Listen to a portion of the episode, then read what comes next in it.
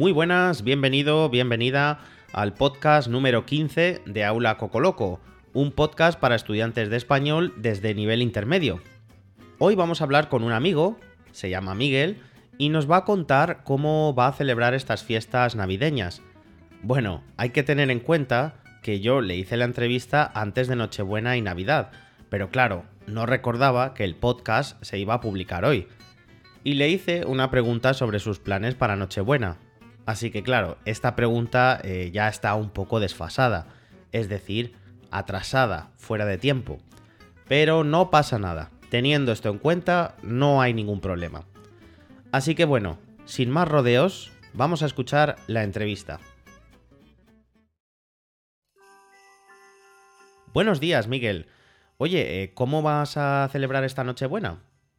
Bueno, pues esta Nochebuena pues va a ser bastante sencilla. La voy a pasar con mi novia en, nuestro piso.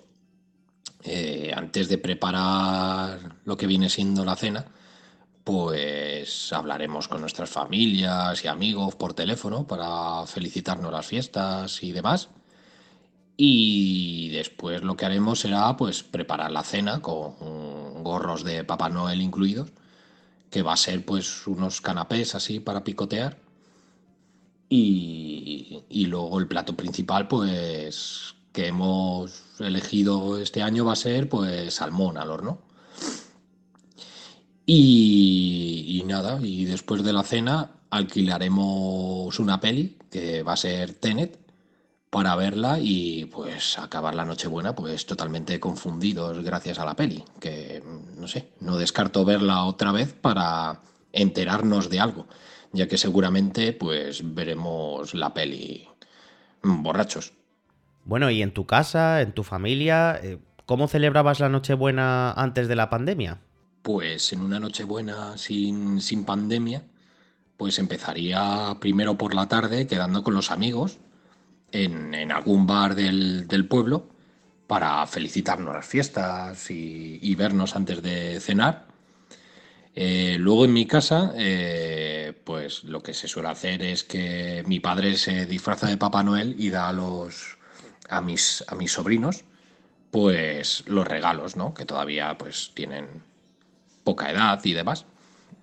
Y los mayores lo que hacemos es un, un amigo invisible para, para ahorrarnos un poco los, los regalos, para no regalarnos entre todos porque somos pobres. Y luego, antes de la cena, lo que hacemos es un concurso de, de tapas.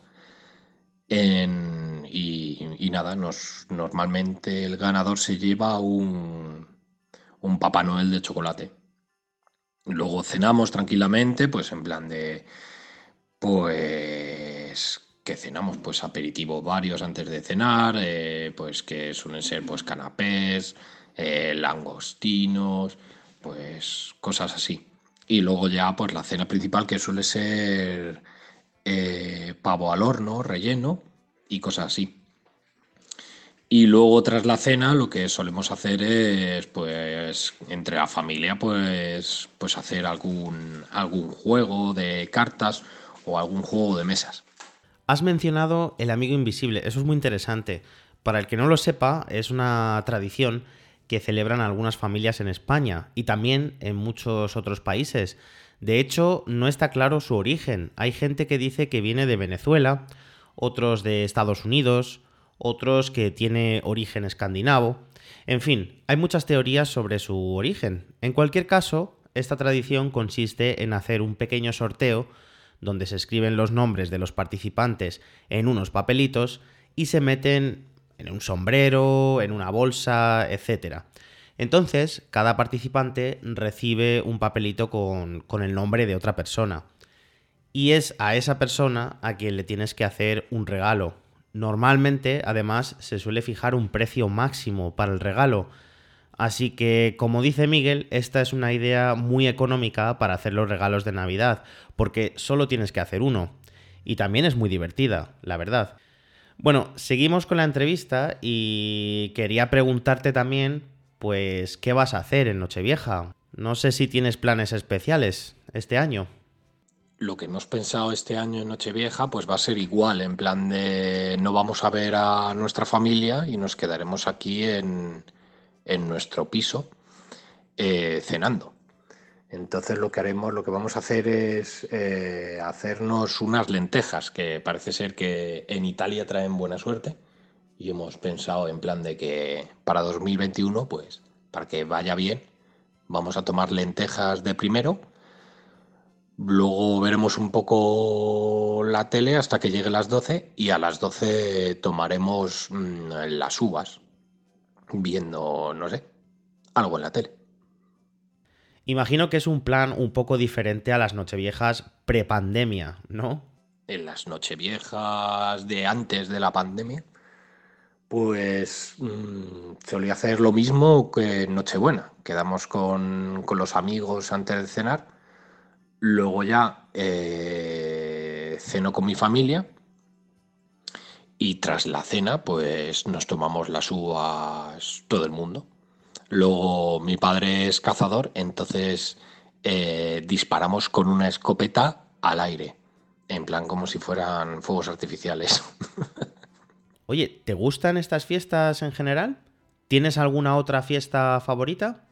Eh, la verdad es que no me gustan mucho estas fiestas porque, eh, no sé, sobre todo porque son, se han vuelto muy comerciales y, luego cualquier cosa que vayas, no sé si da la casualidad de que tienes que ir al centro comercial a comprar leche, está todo el mundo como si estuviera loco comprando cosas y demás, las aglomeraciones y cosas así.